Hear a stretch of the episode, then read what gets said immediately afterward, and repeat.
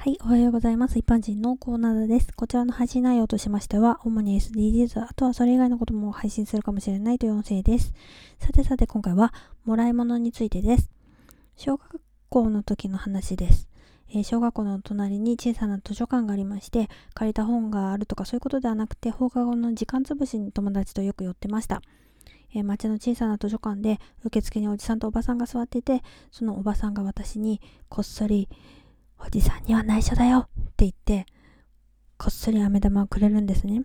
子供ながらにももらっていいんだろうかっていう思いがあるんだけど、おばさんはぐいぐい持ってってっていう感じで私の手に飴玉を握らせてくるんですね。